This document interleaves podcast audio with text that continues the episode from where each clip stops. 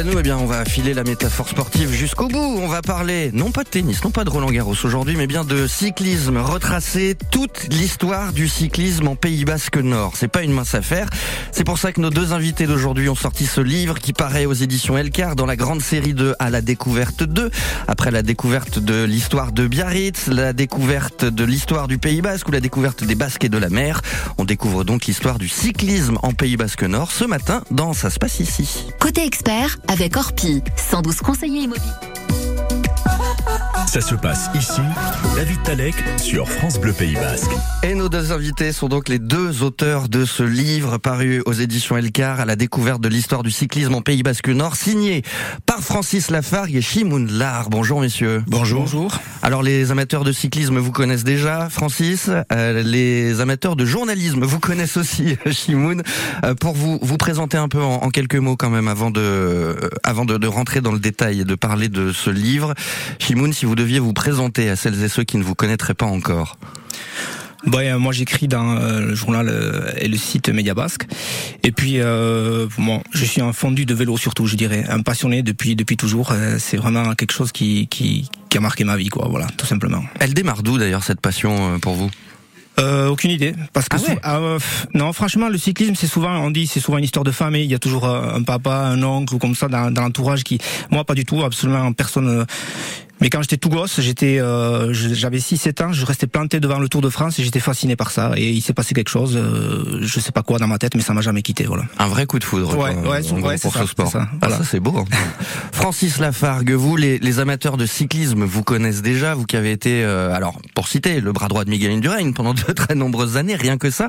Vous le Tour, vous le connaissez par cœur, et, et l'histoire du cyclisme en Pays Basque Nord. Alors, vous la connaissiez aussi par cœur Vous avez découvert des choses en, en Non, non, non, je suis passionné aussi, donc je la connaissais bien sûr. Bon, après, on s'est, on a fouiné un peu, on a, recherché, mais on avait beaucoup de, j'avais beaucoup de, connaissances dans tous les sens du terme d'ailleurs, et des amis qui m'ont, euh, qui m'ont raconté beaucoup d'histoires à l'époque et qui m'ont aussi, euh, euh, ben, ben, qui m'ont cédé quelques photos, qui nous ont permis de faire cet ouvrage. Donc, c'est une histoire de passion, tout simplement. C'est combien de temps de travail pour préparer un, ouvrage comme celui-là? Parce qu'il y faut aller chercher les histoires, faut aller chercher les photos, comme vous venez de le dire, Francis. Comment ça s'est passé exactement? Oh. Ouais, c'est peut-être c'est difficile à quantifier. Alors, c'est-à-dire qu'à partir du moment où on a pris la décision de, de, de, se lancer dans le bouquin, finalement, ça a été assez vite. Mais ça a été assez vite. Pourquoi? C'est parce qu'en amont, il y avait un gros travail qui avait été fait. Francis avait déjà démarré il y a quelques années un travail de collecte, d'archives, de photos notamment. Il avait commencé à gratter des bouts de texte, à écrire certaines choses. J'avais aussi moi, j'avais déjà l'idée moi aussi de faire quelque chose autour du vélo. J'avais aussi écrit certains textes. Donc ça fait que quand on a démarré, quand on a pris la, la décision l'été dernier de, de d'écrire ce bouquin, euh, on avait déjà une base, de, une bonne base de travail. Donc après, finalement, les choses se sont faites assez naturellement et assez vite.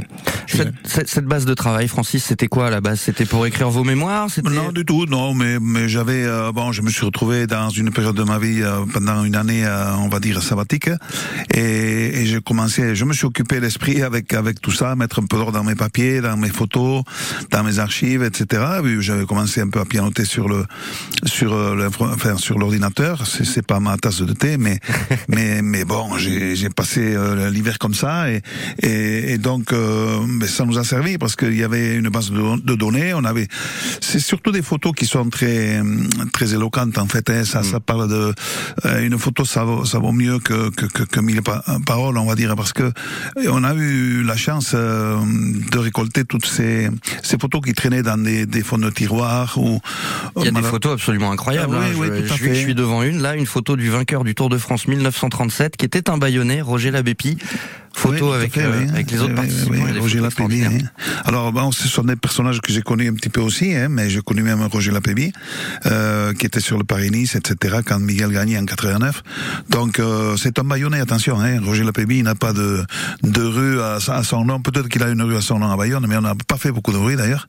Peut-être que ce livre lui vaudra dans quelques années d'avoir une rue à son nom. Ah, oui, oui, il la mériterait dans tous les cas ou un peu plus de bruit parce que c'est un baïonné qui est né à, au quartier Saint-Étienne, comme Paul Maille D'ailleurs, qui est un Bayonnais, qui, était un grand champion à l'époque, hein, que j'ai connu aussi, qui était le directeur du, du, Vélodrome quand on faisait des tours de piste là dans les années 70.